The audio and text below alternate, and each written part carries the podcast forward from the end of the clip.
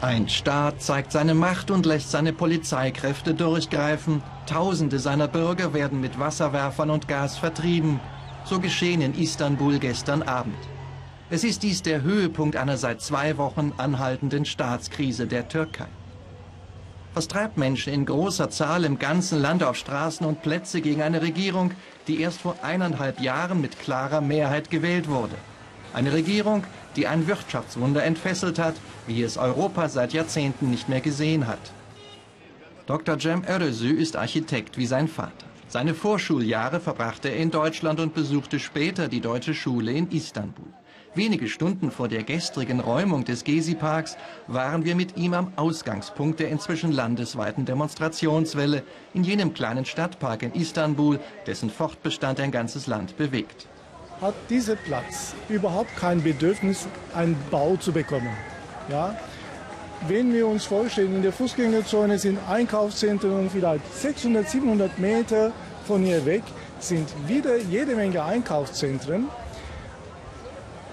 Das braucht die Stadt überhaupt nicht. Cem Erdesi stört, dass ein Ministerpräsident im fernen Ankara über die Köpfe derer, die hier leben, hinweg, fast im Alleingang, die Bebauung dieses Parks beschlossen hat. Er zieht diese ganze Gemeinde, diese ganze Masse von regierenden Leuten oder von seinen Anhängern mit diesem Sagen, er weiß es bestens und er entscheidet für das Volk. Für alles entscheidet unser Ministerpräsident, wie ein Sultan in der osmanischen Zeit. So fühlt er sich auch. Als Architekt bekommt Cem Örözü seit nunmehr einem Jahrzehnt das System AKP selbst zu spüren. Also wir merken jetzt unter unseren Kollegen immer, dass ähm, die namhaften Architekten nicht mehr so befragt sind, sondern eher die Jungen, aber sehr nah zur AKP stehen. Und die Baufirmen, die an die Regierung so nahe stehen, bekommen natürlich die, diese großvolumige Bauaufträge und dann holen sie sich die Architekten, die natürlich auch in ihrem Kreis sind. Die Baubranche ist die Branche der AKP. Hier geht es um viel Geld. Hier verhilft man sich gegenseitig zu Aufträgen und regiert durch. So auch im nur wenige Meter vom Taksimplatz entfernten Talabasche. Also der Umgang des Staates mit den ehemaligen Eigentümern von diesen Geländen ist nicht optimal. Ähm, ein Beispiel möchte ich mal jetzt nennen. Zum Beispiel ein Besitzer eines fünfstöckigen Hauses kann jetzt mit dem Geld, was er von diesem Verkauf dieses Hauses bekommen hat, nicht einmal ein, eine Wohnung oder einen Office-Raum für 80 Quadratmeter bekommen. An Istanbuls wohl sichtbarster Stelle auf dem Jamlija-Hügel will die Regierung Erdogan eine Riesenmoschee bauen, im Stil des 16. Jahrhunderts. Sie wird das Bild der Stadt islamischer machen. Die architektonische Richtung von dieser Moschee falsch ist meiner Meinung nach und zweitens der Platz dafür so falsch ist, haben auch viele namhafte Architekten bei diesem Wettbewerb nicht teilgenommen, weil wir Architekten das einfach nicht richtig finden, dass dort eine Moschee errichtet wird. Will der mächtige Ministerpräsident sich da auch ein Denkmal setzen? Das kann man sagen, ja. Sie war eines der bekanntesten Nachrichtengesichter der Türkei, Banu Güven. 14 Jahre lang moderierte sie bei NTV.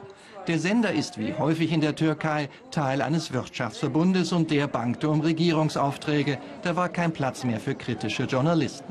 Auch mit Banu waren wir vor der großen Räumung bei den Demonstranten. Sie sieht die türkische Presse insgesamt als weitgehend AKP gesteuert an. Ähm, die ganze Atmosphäre hier von Zensur und Selbstzensur ist nicht mehr erlaubt, freie Berichterstattung äh, zu machen. Also ich habe aufgehört, weil ich meine Gästen, Frau Leila Sanna, äh, äh, im Programm nicht haben durfte.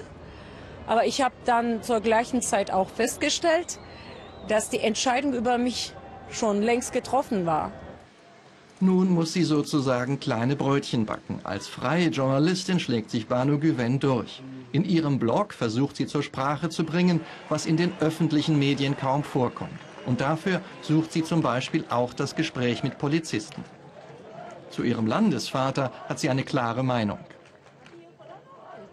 Er entscheidet sich für alles. Für eine Moschee in Chamleja oder er ist, für die, äh, also er ist dafür, dass, dass Frauen keine Abtreibung haben sollen oder äh, was man hier im, in Taksim bilden soll, äh, was man von der Geschichte verstehen soll, was man von der Umwelt verstehen soll. Also er kann äh, keine Kritik aushalten und äh, das heißt also, dass unser Ministerpräsident nicht so viel von der Demokratie versteht. Wie auch immer die Proteste gegen die islamisch-konservative Regierung Erdogan letztlich ausgehen werden, schon jetzt sind sie für Banu Güven ein Erfolg. Dass man gelernt hat, dass Demokratie für alle nötig ist, sehr wichtig, denke ich. Seit Ende Mai ist das Land ein anderes Land, kann ich sagen. Gezi Park und Taksim Platz in Istanbul heute Morgen, am Tag 1 nach der Räumung. Die Bürger haben keinen Zutritt mehr, es herrscht Ausnahmezustand. Gleichwohl, die staatlichen Behörden tun alles, um die nunmehr zwei Wochen andauernden Demonstrationen vergessen zu machen. Ob es ihnen letztlich gelingt, hängt vom Verlauf der nächsten Tage und Wochen ab.